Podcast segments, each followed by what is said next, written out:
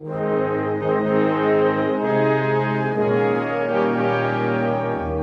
Staat hat jahrelang seine eigenen Bürgerinnen und Bürger ausspioniert. Bei jedem siebten ist eine sogenannte Fische angelegt worden. Die Swissair hat Schulden im Betrag von 7,8 Milliarden Franken. Gewählt ist mit 125 Stimmen. Est élu avec 125 voix.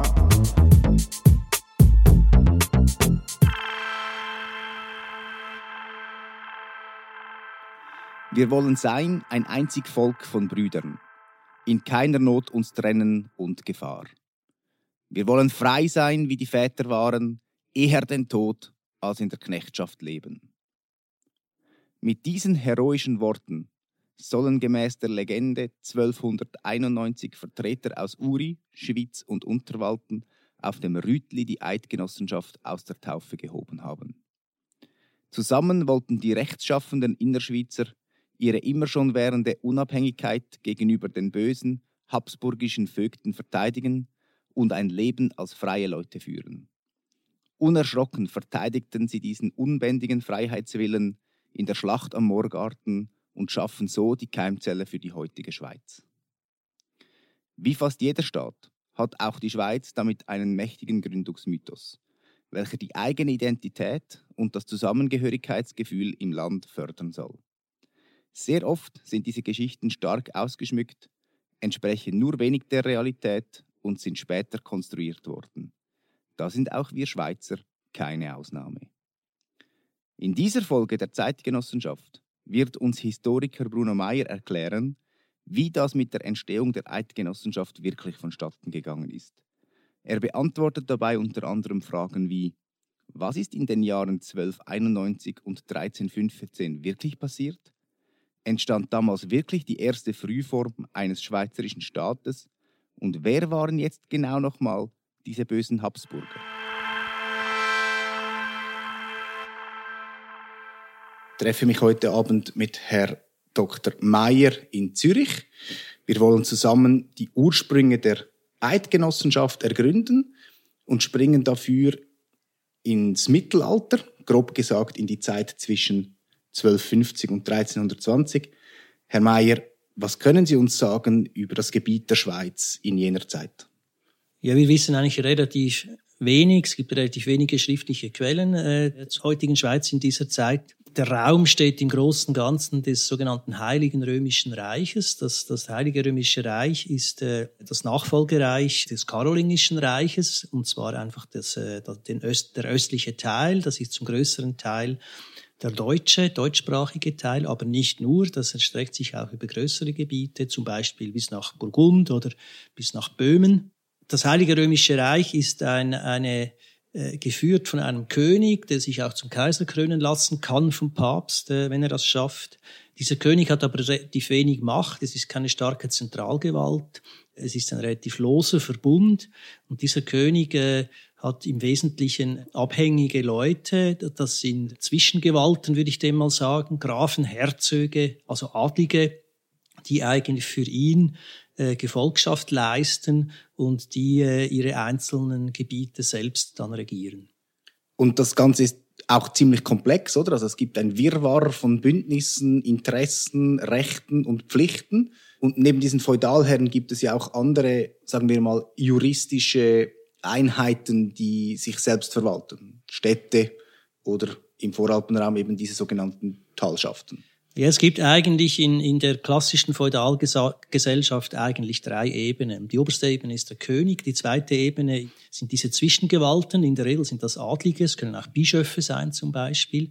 Es gibt die, die dritte Ebene, das sind dann eigentlich die, die, die normalen, einfachen Leute. Und diese, diese Dreiteilung ist nicht überall so. Es gibt zum Beispiel Städte, also, also Kommunen, die keine Zwischengewalt über sich haben, sondern direkt dem König verantwortlich sind. Das sind zum Beispiel äh, im 13. Jahrhundert bereits sind das Zürich oder Bern, die eigentlich sogenannt reichsfrei sind oder Reichsstädte sind, Konstanz zum Beispiel auch. Und es entstehen im 13. Jahrhundert auch Landkommunen, die eine direkte Beziehung zum König erlangen. Dazu gehören auch die späteren Waldstädte, also Uri-Schwitz und Unterwalden. Ja, wir haben im Raum des, der heutigen Zentralschweiz eine relativ schwache, vergleichsweise schwache Durchdringung äh, durch den Adel. Es ist nicht ein, ein starker Adel, der hier ist. Es gibt Klöster, die äh, eine Rolle spielen, zum Beispiel Einsiedeln und Engelberg. Aber der Adel ist nicht sehr stark. Das heißt, die Kommunen, die, die Gemeinden können sich relativ früh eigentlich quasi wie selbst verwalten. Und sie finden dann auch eine direkte Beziehung zum König wie zum Beispiel äh, das Land Schweiz, das schon im, äh, in den 1240er Jahren im Königsdienst dann ist in, in Oberitalien. Das ist ein gutes Stichwort. Königsdienst heißt, ähm, der König hat irgendeine militärische Kampagne vor, dieses Mal in Italien. Man unterstützt ihn dabei mit Söldnern und mit, er kann halt durchs Gebiet reisen etc. Äh, aber das ist, das kommt immer auch mit einem Preis. Der König selbst hat ja eben nicht eine starke Zentralgewalt. Er hat nicht eine Armee, über die, die, er verfügen kann. Er hat eigene Leute aus seinen eigenen Gebieten, die er besitzt, oder? Und wenn er zum Beispiel nach Italien gehen will, um sich dort durchzusetzen oder für eine Kaiserkrönung nach Rom, dann braucht er Gefolgschaft. Und diese Gefolgschaft sind dann seine Adligen, seine Herzöge und Grafen oder sind äh, eben diese, diese Kommunen, diese Städte, die ihm Gefolgschaft leisten. Die machen das nicht äh, für, für nichts, oder? Die wollen etwas dafür. Die bekommen zum Beispiel eine Urkunde, ein Privileg als Entschädigung oder sie bekommen Geld als Entschädigung. Das ist eigentlich eine frühe Art von, von Solddienst, wenn man so will. Und die Schweizer fordern ja dann in Oberitalien auch vom König ein sogenanntes Reichsprivileg, oder? Da will man quasi darstellen, dass man selber eben keine Zwischengewalt akzeptieren muss, sondern eben direkt diesem König unterstellt ist. Genau, dieses Privileg äh, aus, aus Faenza, äh, wo es ausgestellt worden ist in Oberitalien, ist eigentlich, man könnte sagen, äh, das älteste, wichtigste Privileg in der Zentralschweiz. Es ist noch im Original vorhanden. Es liegt im Bundesbriefmuseum in Schwyz, kann man besichtigen.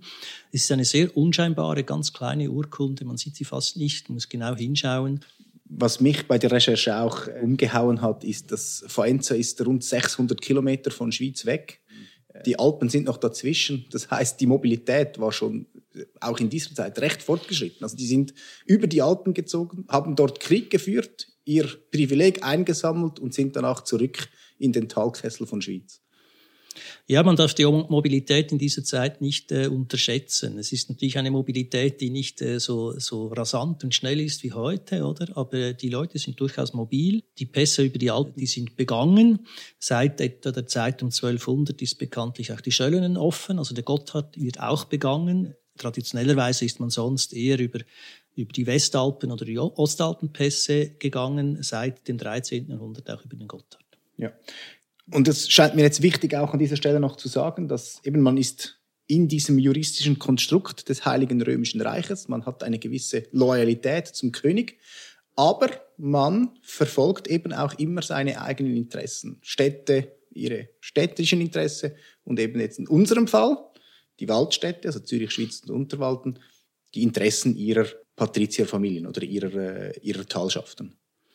Ja, ich denke, es ist äh, von Region zu Region etwas unterschiedlich, was das für Eliten oder, oder äh, Leute sind, die an der Spitze stehen. Das sind teilweise vielleicht Adelsfamilien, spätere Patrizierfamilien, sind auch Großbauern, einfach wirtschaftlich starke Leute äh, vor allem Leute, die nach Ämter haben, die vielleicht im, im Landrat sitzen, Landamänner etc. Das sind eigentlich die Eliten. Die sind durchaus auch äh, gebildet, Vielleicht können sie nicht schreiben, aber sie, sie wissen, was Politik ist. Sie kennen den Kontext, den Rahmen des, des Reichs, also sie wissen sich darin zu bewegen.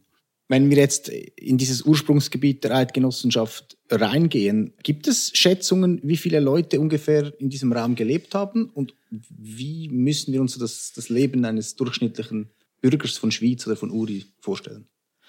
Wir wissen eigentlich nichts über Bevölkerungszahlen. Das ist ganz, ganz schwierig äh, äh, zu schätzen. Was wir aber wissen, dass eigentlich die Struktur der Besiedlung, wie wir sie heute kennen, über die Dörfer mit ihren Kirchen äh, und ihrer Umgebung, dass diese Dörfer eigentlich praktisch alle schon existiert haben damals.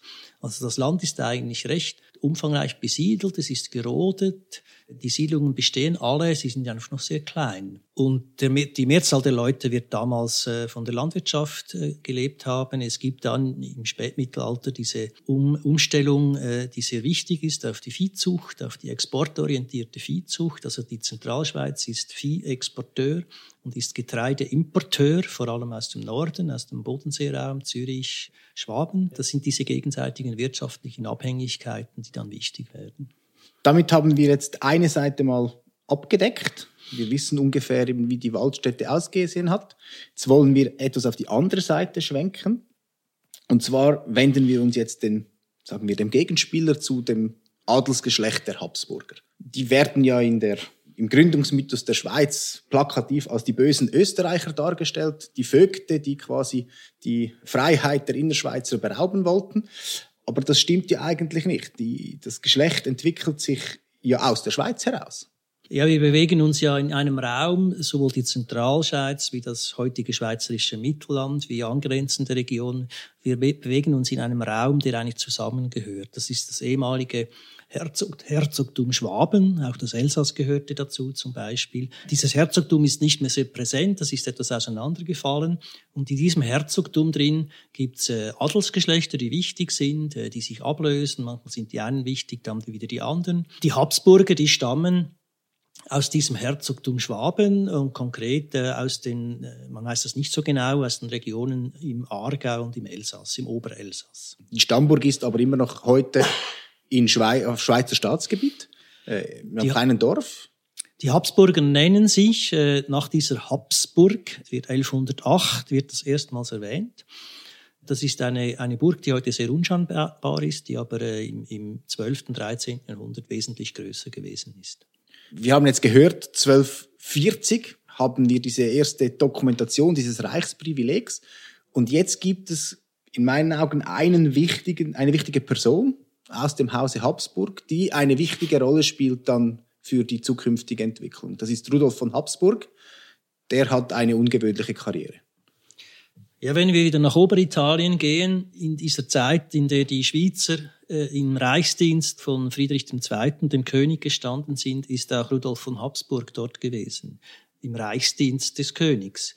Die Habsburger waren ein, ein Adelsgeschlecht, das äh, sehr königsnah gewesen ist. Äh, diese Königsdynastie der Staufer, also Friedrich II. war der letzte, eigentlich letzte große regierende Staufer. Äh, Sie waren sehr nah am König, haben ein sehr gutes Verhältnis zu ihm gehabt und sind dann auch immer im Königsdienst dort gewesen. Bis er dann selber zum König wird. Rudolf von Habsburg hat eine sehr erfolgreiche Familienpolitik betrieben im 13. Jahrhundert. Man könnte sa- aus heutiger Sicht würde man sagen, er war ein unglaublich talentierter Politiker. Er hat fast alles in seinem Leben richtig gemacht. Erst ganz am Schluss seines Lebens sind noch ein paar Sachen schiefgegangen. Aber eigentlich hat er fast Zeit seines Lebens fast immer Erfolg gehabt, hat richtige, richtig geheiratet oder seine Kinder richtig verheiratet. Er hat auch zu richtig, zum richtigen Zeitpunkt äh, seine Macht auch gewaltsam ausgespielt. Er war äh, nicht sehr friedliebend, wie die meisten Adligen in dieser Zeit, und hat eigentlich in der Zeit zwischen 1240 und dann vor allem etwa 1270, also bevor er dann König geworden ist, eine, seine Macht sehr stark ausbauen können, so im, vor allem im Raum zwischen Genfersee und Bodensee und im Elsass und im, äh, im Schwarzwald. Und auch in seinem Wirkungsbereich entstehen jetzt eben diese habsburgischen Ansprüche auf äh, die Waldstätte, also auf, auf Urischwitz und Unterwalden. Wie kam das zustande? Wir wissen sehr wenig über diese Ansprüche der Habsburger in der Zentralschweiz. Sie hängen im Wesentlichen weniger an, an der äh, Königslinie des Rudolf, sondern mehr an, der, an seiner Schwesterlinie, das ist die Linie Habsburg-Laufenburg. Die haben ihren Stammsitz gehabt in Laufenburg am Rhein. Und sie haben oder reklamieren in dieser Zeit Rechte in Schwyz, in, teilweise in, in Unterwalden und an anderen Orten. Äh, diese Rechte sind, sind äh, schriftlich, urkundlich ganz schwierig nachzuweisen, weil sehr viel verloren gegangen ist. Wir wissen sehr, sehr wenig darüber und sie konnten eigentlich diese Rechte letztendlich auch nie richtig durchsetzen. Es gibt einen Unterschied in diesem Bereich, das ist eigentlich äh, Luzern. Die Stadt Luzern war ein, ein, hat eigentlich ursprünglich zum Kloster Murbach im Elsass gehört. Und die Habsburger, also die Königslinie, konnten im Frühling 1291 Luzern kaufen. Also Luzern war klar eine habsburgische Stadt, auch mit Besitz in, äh, in Ob- und Nidwalden. Vielleicht bevor wir auf dieses Jahr 1291 zu sprechen kommen, Es ist jetzt aber eben schon so, dass jetzt äh, eben die Interessen aufeinanderprallen. Also im Selbstverständnis haben wir die, die Talschaften, die ein Reichsprivileg erhalten haben, die, die sich eigentlich direkt dem König unterstellt fühlen. Und auf der anderen Seite haben wir äh, ein mächtiges Adelsgeschlecht, das eigentlich das Gefühl hat, äh, diese Gebiete in seinem Herrschaftsbereich ähm, vereinen zu können. Ja, eigentlich ist das sehr lange auch kein Problem. Also wir haben in, in der Zentralschweiz zwei Reichsländer. Wir haben Schweiz, wie wir schon besprochen haben. Wir haben Uri, die auch ein Privileg haben, haben das sogar noch etwas älter ist. Und diese zwei Reichsländer haben grundsätzlich ein gutes Verhältnis zum König. Der König bestätigt auch diese Rechte, er hat äh, nichts dagegen. Er ist ja 1273 König geworden und hat, konnte ja. sich dann äh, auch äh, in, diesem, in diesem Bereich etablieren. Das ist wieder Rudolf von Habsburg. Ja, genau. Und da besteht eigentlich keine große Differenz, oder? Wo allenfalls eine Differenz besteht, ist, dass natürlich der König in seiner eigenen Politik, in seinem eigenen Besitz, der sogenannten Hausmacht, wie man das nennt, natürlich ziemlich aggressiv politisiert. Er hat das ganz Zeit seines Lebens so gemacht, dass er eigentlich seinen Besitz sehr aggressiv ausgebaut hat. Und da stößt er natürlich je nachdem zusammen mit anderen. Das sind nicht nur die, die, die Zentralschweizer Länder, das sind auch andere Adlige, das sind Konflikte mit Zürich, mit Bern und so weiter und so fort. Und jetzt 1291 stirbt Rudolf von Habsburg. Damit passiert etwas Entscheidendes. Es gibt nämlich ein Machtvakuum, oder? Ab jetzt ist wieder ein bisschen unklar, wie, wie das Ganze weitergeht. Die Reichsfürsten müssen sich jetzt eigentlich auf einen neuen König einigen. Das ist meistens nicht so einfach, weil auch da wieder sehr verschiedene Interessen aufeinanderprallen. Äh, und das ist immer so ein Moment, wo dann eben ähm, die Ellbogen ausgefahren werden und man wieder sicherstellen muss, dass man seine Privilegien nicht verliert. Ja, der Tod eines Königs ist immer, äh, äh produziert immer eine gewisse Zeit der Unsicherheit generell. Also, und zwar ein, im großen Stil, im ganzen, im ganzen Reich. Also, das ist, betrifft eigentlich alle Gebiete, oder? Es ist immer etwas, etwas abhängig davon, wie lange das es geht, bis eine Neuwahl gelingt. Das heißt, im Fall äh, nach dem Tod von, von Rudolf hat das sehr lange gedauert. Es hat zehn Monate gedauert, bis man sich wieder auf einen neuen König geeinigt hat. Und in die solchen zehn Monaten kann unglaublich viel passieren natürlich. Und im Wesentlichen äh, passiert eigentlich das, was meistens dann passiert, dass, äh, dass diejenigen, die vielleicht in den Jahren zuvor auf der Verliererseite gestanden sind, versuchen irgendwie sich äh, ihre Verluste wieder wettzumachen. Und das ist genau passiert in äh, 1291, 92. Einerseits äh, in den österreichischen Herzogtümern, wo die Habsburger damals bereits waren, haben sich die, äh, die Leute erhoben. Andererseits auch im, im heutigen Schweizer Mittelland im Wesentlichen. Das waren Zürich und Bern. Das war der, der Bischof von Konstanz als ganz wichtiger Spiel, Mitspieler in diesem Bereich. Äh, das waren viele kleinere Adlige, die wieder etwas an Boden gewinnen wollten. Und das waren möglicherweise auch die Zentralschweizer Länder. Da weiß man einfach sehr wenig darüber. Wir kommen vielleicht später noch auf diesen äh, sogenannten Bundesbrief noch, noch zu sprechen. Jetzt danach wird ja die Situation etwas unübersichtlich. Es gibt äh, mehrere Könige oder äh, Königsanwärter, die sich ablösen. Aber ich glaube, wenn wir jetzt für uns, für die werdende Eidgenossenschaft, wird es dann eigentlich so 1314 wieder ernst, oder? Auch da ist wieder einer dieser Könige verschieden und jetzt kollidiert eigentlich dieses Interesse oder es, es, ähm, es gibt jetzt eigentlich zwei Könige, oder? Oder zwei Königsanwärter. Einer aus dem Hause Habsburg, der andere ist Ludwig der Bayer. Und die Waldstädte machen sich das jetzt etwas zunutze. Ja, im Prinzip ist es so, dass die 20 Jahre nach, nach dem Tod von Rudolf es eigentlich relativ wenige Konflikte gibt zwischen den eidgenössischen Ländern und, und, dem, und den Habsburgern. Das Reich oder die, die, die Könige sind eher weit weg. Sie kümmern sich um andere Dinge oder haben sich um andere Dinge zu kümmern. Es ist vergleichsweise ruhig.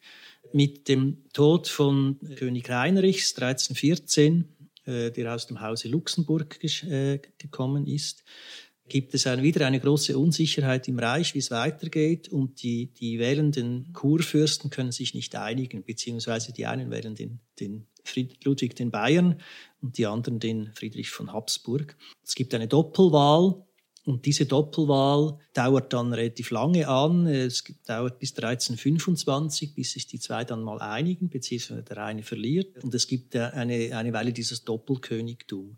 Dieses Doppelkönigtum bietet ganz vielen Reichsländern oder auch Adligen die Gelegenheit, ja, sich auf die eine oder auf die andere Seite zu schlagen oder auch mal die Seiten zu wechseln, wenn sich das äh, aufdrängt. Und das machen jetzt in unserem Fall machen das vor allem die Schweizer, also die, die, äh, die Länder Uri, Schweiz und Unterwalden unter der Führung von Schweiz eigentlich sehr geschickt. Es gibt jetzt aber ja auch noch einen sehr konkreten Anlass, warum die Gewalt eskaliert. Ja, es gibt eigentlich einen lokalen Konflikt, der, der eigentlich Auslöser ist. Das ist der berühmte Markenstreit zwischen dem Land Schweiz und dem Kloster Einsiedeln. Da geht es im Wesentlichen um, äh, um, um, um Viehzucht, um Viehwirtschaft, um die Nutzung der Weiden, wo die Schweizer relativ aggressiv äh, gegen das Kloster Einsiedeln vorgehen, auch gewaltsam. Und das Kloster Einsiedeln steht unter dem Schutz der Habsburger. Ich habe gelesen, die haben die Mönche entführt, mehrere Monate gefangen gehalten und erst nach zehn Verhandlungen überhaupt wieder freigelassen. Es gab eine, ein, einen Sturm und eine Plünderung des Klosters und man hat äh, eine Reihe von Mönchen hat man dann äh, entführt und mitgenommen nach Schwyz und erst nach einer gewissen Zeit wieder freigelassen. Hm. Dadurch kann man ja auch schon sagen, dass der Aggressor eigentlich aus Schwyz kam und die Habsburger hatten ja dann wie keine Wahl als, als Schutzherren musste man reagieren auf einen solchen äh, Akt der Zerstörung. Ja, im Prinzip können eigentlich zwei reagieren. Es kann, äh, es kann der unmittelbar betroffene Adlige reagieren, der vielleicht äh, die Vogtei über das Kloster besitzt, oder? Also in, in diesem Fall Habsburg. Es könnte natürlich auch der König reagieren und sagen, das ist ein Verstoß gegen Reichsrecht, was es auf jeden Fall war. Äh, jetzt gibt's aber zwei Könige und jetzt wird's kompliziert, oder? Und der Gegenkönig, also der Ludwig der Bayer, wird in diesem Fall natürlich sicher nicht reagieren, weil sein Konkurrent ist ja eigentlich da direkt betroffen. Genau. Und dann bekommt es zu unserer wahrscheinlich in der Schweizer Geschichte bekanntesten, sagen wir, Schlacht oder Gefecht. Das ist äh, die Schlacht am Morgarten. Was wissen wir über diesen Tag? Wir wissen über Morgarten fast nichts. Also wir können davon ausgehen, es hat stattgefunden, aber viel mehr wissen wir eigentlich nicht. Es gibt ganz wenige Quellen aus, aus eher späterer Zeit. Es gibt aber indirekte Indizien, die darauf hinweisen, dass, äh, dass Leopold von Habsburg tatsächlich in diese Gegend gezogen ist äh, und wahrscheinlich nach einsiedeln wollte und dort überfallen worden ist. Und dass er dieses Gefecht verloren hat, viel mehr weiß man nicht darüber. Man weiß nicht, wie, viel dabei, wie viele dabei waren, wie viele gestorben sind, etc. etc. Man weiß es eigentlich nicht. Vielleicht noch ein Wort zu Leopold. Also, das ist jetzt der kriegsführende Adlige aus dem Hause Habsburg. Wie steht der zum, äh, zum Friedrich? Der Leopold von Habsburg, das ist der Bruder von, des Königs, also des einen Königs, des Friedrich, ja. Friedrich des Schönen, wie er geheißen hat, äh, und ist eigentlich in der Familie damals der Älteste und auch der, derjenige, der den Krieg dann führen muss.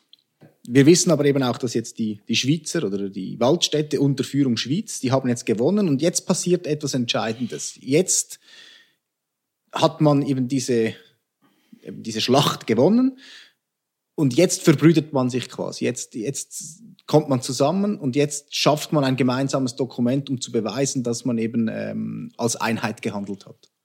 Es, es sind eigentlich zwei Dinge, die ganz wichtig sind nach 1315 oder wahrscheinlich schon, schon vorab in den Verhandlungen natürlich. Das eine ist, äh, ist wieder die Beziehung zum König. Die ist eigentlich im, im, im, äh, in Bezug auf die Souveränität dieser Länder fast wichtiger.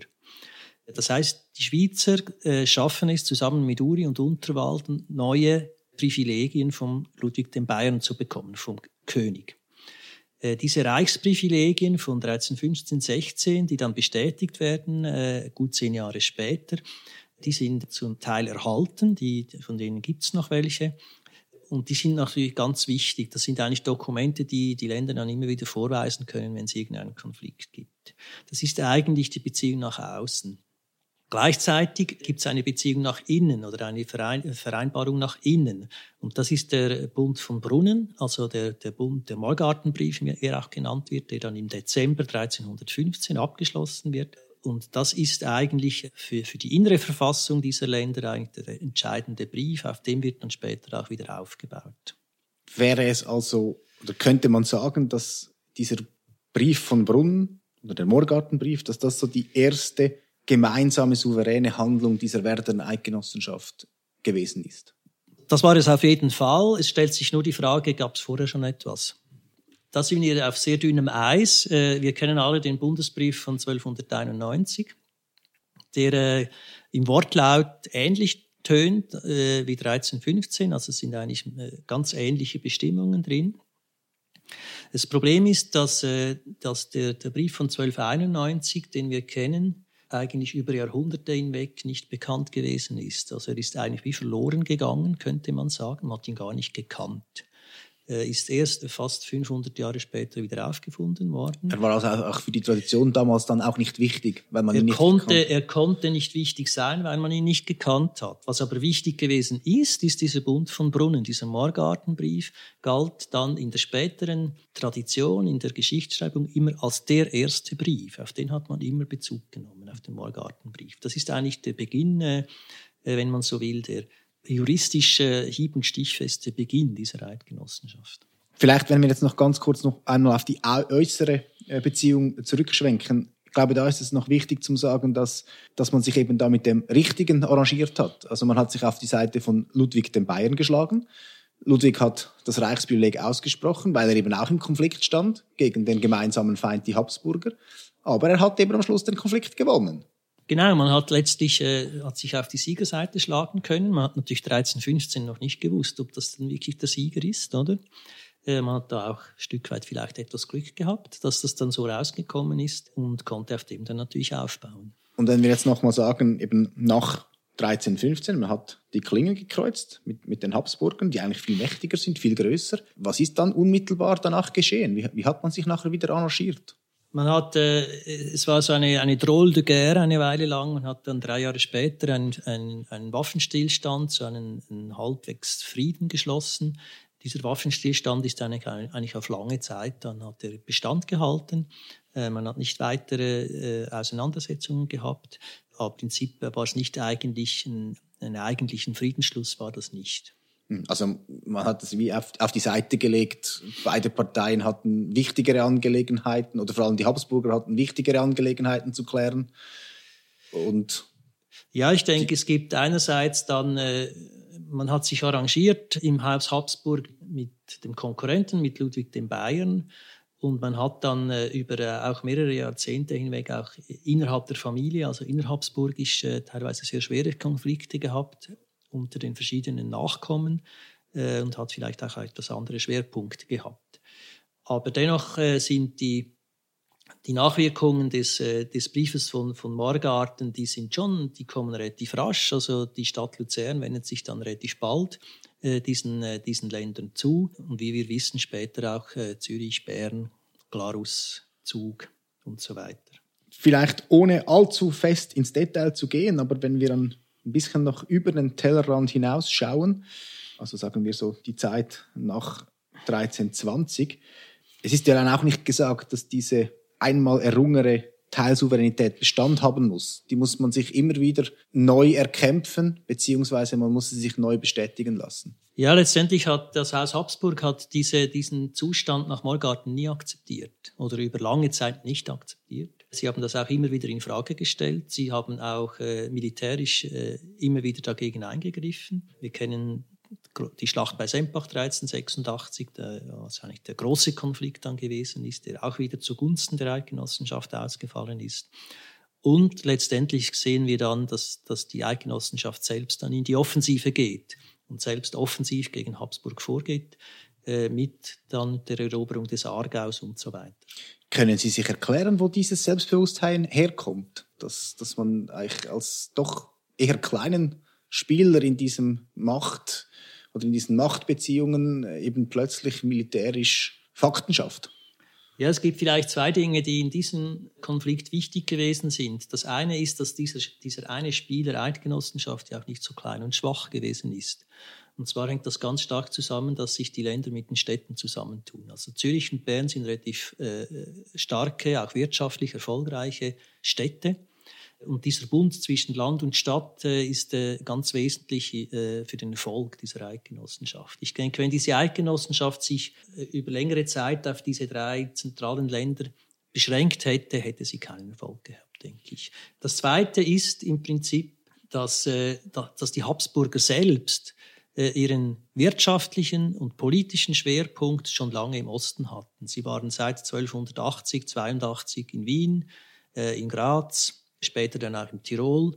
Und sie haben eigentlich ihre, ihre Schwerpunktländer schon sehr früh ganz woanders. Also die, diese, diese alten Stammlande der Habsburger äh, in der heutigen Schweiz waren auch nicht mehr so wichtig. Das heißt, man hat auch etwas die Freiheit, dass man eben nicht im engsten Machtzirkel war, sondern dass man irgendwie am Rand war und durch das auch nicht so eng an die Leine genommen wurde. Ja, und es ist natürlich auch so, dass dann über längere Zeit, also bis weit ins 15. Jahrhundert hinweg, kein Habsburger mehr auf dem Königsthron sitzt. Also sind eigentlich, ist eigentlich immer ein Konkurrentkönig. Und das bringt natürlich wieder diese Spielräume in der Politik auch für die Kleinen. Sie haben gesagt, dass die Länder eben sehr schnell mit diesen Städten Bünde eingegangen sind. War das grundsätzlich aus Eigeninteresse oder kann man auch sagen, dass man über die gemeinsame Sprache oder die gemeinsame Identität auch ein Zusammengehörigkeitsgefühl entwickelte? Ja, ich denke, diese Zusammengehörigkeit oder auch die gemeinsame Entstehungsgeschichte, wie wir sie ja dann später kennen, äh, die kommt nicht sofort. Die ist wirklich eine Entwicklung, die dann erst so im späten 15., 16. Jahrhundert sich entwickelt. Äh, aber es gibt natürlich gemeinsame Interessen, oder? Und gemeinsame Interessen sind sicher wirtschaftliche Interessen. Es sind äh, Interessen wahrscheinlich auch handelspolitischer Art, also für Zürich und Bern natürlich auch dann die, die Alpenübergänge. Und es sind auf Seiten der Städte wahrscheinlich auch Interessen militärischer Art. Also für Bern ist die Innerschweiz vor allem auch Söldnerpotenzial. Dann würde ich sagen, wäre es jetzt noch wichtig, dass wir vielleicht das, das jetzige Gespräch noch etwas einordnen in diese äh, diese Gründungs, in diesen Gründungsmythos, den, den wir heute oder den wir in der Schule lernen und den wir eigentlich so als Selbstverständnis unseres Landes ansehen, oder? Also Rütlischur, Bundesbrief, dann die heroische Schlacht am Morgarten gegen die bösen Habsburger, die da äh, über die Vögte die Freiheit äh, berauben wollen, oder? Wie ist das dann zustande gekommen? Das, oder wie, wie wurde diese Interpretation geschaffen? Es gibt eigentlich zwei, zwei Stränge von, von Überlieferung, die man anschauen muss. Und die, die, die sich später dann vermischt haben, eigentlich vor allem dann im 19. und 20. Jahrhundert haben sich die vermischt. Die eine Überlieferung, die, über die haben wir jetzt vorher gesprochen, oder? Das ist eigentlich diese klare politisch-militärische Entwicklung äh, mit, den, mit den Königsbriefen, äh, mit den Reichsprivilegien. Das war eigentlich sehr früh Teil der gemeinsamen Tradition das sieht man schon im 14. Jahrhundert, im 15. Jahrhundert dann mehr und mehr auch. Dazu gibt es eine, eine zweite Überlieferungstradition und die entsteht später. Das ist die Überlieferungstradition vom, vom Rütlischwur, vom Tell äh, und vom Burgenbruch. Und das ist eine Erzählung, die so in den Zeit des, der zweiten Hälfte des 15. Jahrhunderts niedergeschrieben wird nach verschiedenen Vorbildern wahrscheinlich. Die Tellfigur ist wahrscheinlich eher äh, nachempfunden einer, einer, einer nordischen Sage. Der Schwur, den kennt man natürlich überall. Burgenbruch selbstverständlich auch. Diese Überlieferung wird eigentlich wie neu geschaffen. Man, man schafft sich wie eine gemeinsame Vergangenheit. Und auch die Städte, also auch Zürich und Bern, bekennen sich zu dieser Vergangenheit, obwohl sie eigentlich damals ja gar nicht dabei waren. Und warum braucht man diese gemeinsame Vergangenheit? Und das ist natürlich eine, es ist letztendlich Legitimation. Habsburg behauptet natürlich noch im 15. Jahrhundert, das ist äh, wieder, äh, wieder äh, Reichsrecht, was hier passiert ist, oder? Das ist eigentlich nicht, nicht bindend, nicht rechtlich, oder? Und letztendlich müssen sich die Eidgenossen einerseits über die richtigen Urkunden, die sie noch besitzen, legitimieren und andererseits über diese, diese Erzählung, diesen Mythos, der hier geschaffen wird und der natürlich in, grad, gerade in, im Verständnis der Bevölkerung dann unglaublich wichtig wird. Und dann, um eben einen gemeinsamen, um eine gemeinsame Identität, einen gemeinsamen Mythos zu schaffen, braucht es eben auch einen Gegner, einen gemeinsamen Feind. Und das ist dann einfach eben immer noch das, das Haus Habsburg, gegen dessen oder gegen das man sich weiterhin eben verteidigen muss. Oder gegen die Ansprüche, sagen wir mal. Ja gut, es ist ja nicht bezeichnend, dass diese diese Zeit, wo dieser Mythos eigentlich verfestigt wird, also vor und nach 1500, dass man in diesen Jahren eigentlich Frieden schließt mit Habsburg. Mhm. Eigentlich ist die Geschichte vorbei. Äh, es gibt die, die, äh, die, die Friedensschlüsse dann mit äh, König Maximilian und eigentlich ist, äh, ist die, die, Zeit der großen Konflikte vorbei. Die, Die Innerschweizer Patrizier gehen sich dann wieder Adelstitel kaufen in Wien. Im Prinzip äh, hat sich das beruhigt. Aber in dieser Zeit wird das verfestigt und das hat einerseits zu tun, dass die, die mündliche Tradition, die es ja eigentlich immer gegeben hat, verschriftlicht wird in den berühmten Chroniken, die wir sie kennen. Und dass dann im 16. Jahrhundert vor allem dann mit dem Buchdruck eben diese schriftliche Tradition auch vervielfältigt wird. Mhm auch äh, verbildlicht wird. Also man hat dann 1507 äh, eine erste bildliche Darstellung des Apfelschusses in der Luzerner Chronik von Etterlin. Und so wird natürlich dieser Mythos dann letztendlich auch verbreitet. Sehr gut. Ich glaube vielleicht einfach noch am, am Schluss, und das ist, das ist mir wichtig darzustellen, man muss einfach festhalten, dass, dass die, die Waldstädte sich eigentlich nicht atypisch verhalten haben, oder? Sie haben einfach in diesem System waren sie relativ erfolgreich. Sie konnten in den entscheidenden Momenten sich auch mit Gewalt gewisse Vorteile erarbeiten und sie haben zwischendurch auch einfach auf die richtige Karte gesetzt und somit eigentlich dann eben diese, dieser erste, diese erste Form der Eidgenossenschaft bilden können. Hätte ja auch irgendwo anders im Reich passieren können. Es gab ja auch andere solche Bünde. Ja, ich glaube, der Erfolg der Eidgenossenschaft kann man sehr gut einordnen, wenn man etwas vergleicht mit anderen Orten. Zum Beispiel, das sind natürlich die, die ist ein schwieriger Vergleich, die, die lange Zeit sehr erfolgreichen oberitalienischen Städte, die natürlich eine unglaubliche Wirtschaftskraft vor allem hatten. Aber es gibt einen vergleichbaren Bund äh, aus derselben Zeit, aus dem 13. Jahrhundert in den französischen Alpen der äh, auch dort entsteht, der auch eine gewisse lokale Souveränität erlangt, der aber später dann innerhalb der Dauphine in das französische Königreich integriert wird und letztendlich dann doch nicht diese Freiheiten erlangen kann äh, wie die schweizerische Eidgenossenschaft. Und es gibt natürlich auch zum Beispiel im Bereich der später österreichischen Länder wie Tirol und Vorarlberg relativ starke kommunale Autonomien, äh, die eigentlich durchaus weiterleben können. Ja. Aber innerhalb des äh, Königreichs Österreich. Ja, und so ist es dann eben schon wieder ein bisschen ein Sonderweg, weil es schlussendlich eben in einem souveränen Staat endet. Genau, die Eidgenossenschaft, äh, die ja eigentlich immer noch Teil ist dieses Heiligen Römischen Reiches, wenn wir wieder an den Anfang zurückkommen, die kann sich innerhalb dieses Reiches dann stark emanzipieren. Schon um 1500 macht sie das eigentlich erstmals und dann später dann vor allem äh, im Westfälischen Frieden 1648 äh, wird das eigentlich dann auch reichsrechtlich verbrieft, dieser Bund eigentlich souverän ist innerhalb dieses großen Rahmens. Sehr gut. Haben wir irgendeinen wichtigen Aspekt in dieser Zeit vergessen zu erwähnen? Vielleicht eine, ein ganz allgemeiner Hinweis, der sehr wichtig ist im Verständnis äh, aus heutiger Zeit. Man redet häufig äh, in Bezug auf das Schweizer Mittelalter von Freiheit. Und eigentlich ist das ein sehr missverständlicher Begriff, weil Freiheit im Mittelalter ist etwas ganz anderes, als wir heute unter Freiheit verstehen. Wir verstehen heute unter Freiheit eigentlich unsere individuelle Freiheit und das ist eine Freiheit der Aufklärung letztendlich. Freiheit im Mittelalter heißt im Prinzip im Wesentlichen Freiheit von einer höheren Gewalt oder eben von so einer Zwischengewalt. Das heißt Reichsfreiheit zum Beispiel, eben das Land Schwyz, das Reichs, sogenannt reichsfrei ist. Und eigentlich müsste man aus heutiger Sicht das eher mit Souveränität übersetzen. Also das Land Schweiz ist in sich souverän gegenüber dem König, ist in sich, also ist frei gegenüber dem König und hat keine weitere Abhängigkeit. Aber es ist nicht eine Freiheit im heutigen Sinn. Herr Mayer, ich bedanke mich sehr herzlich für das äh, sehr, sehr interessante Gespräch.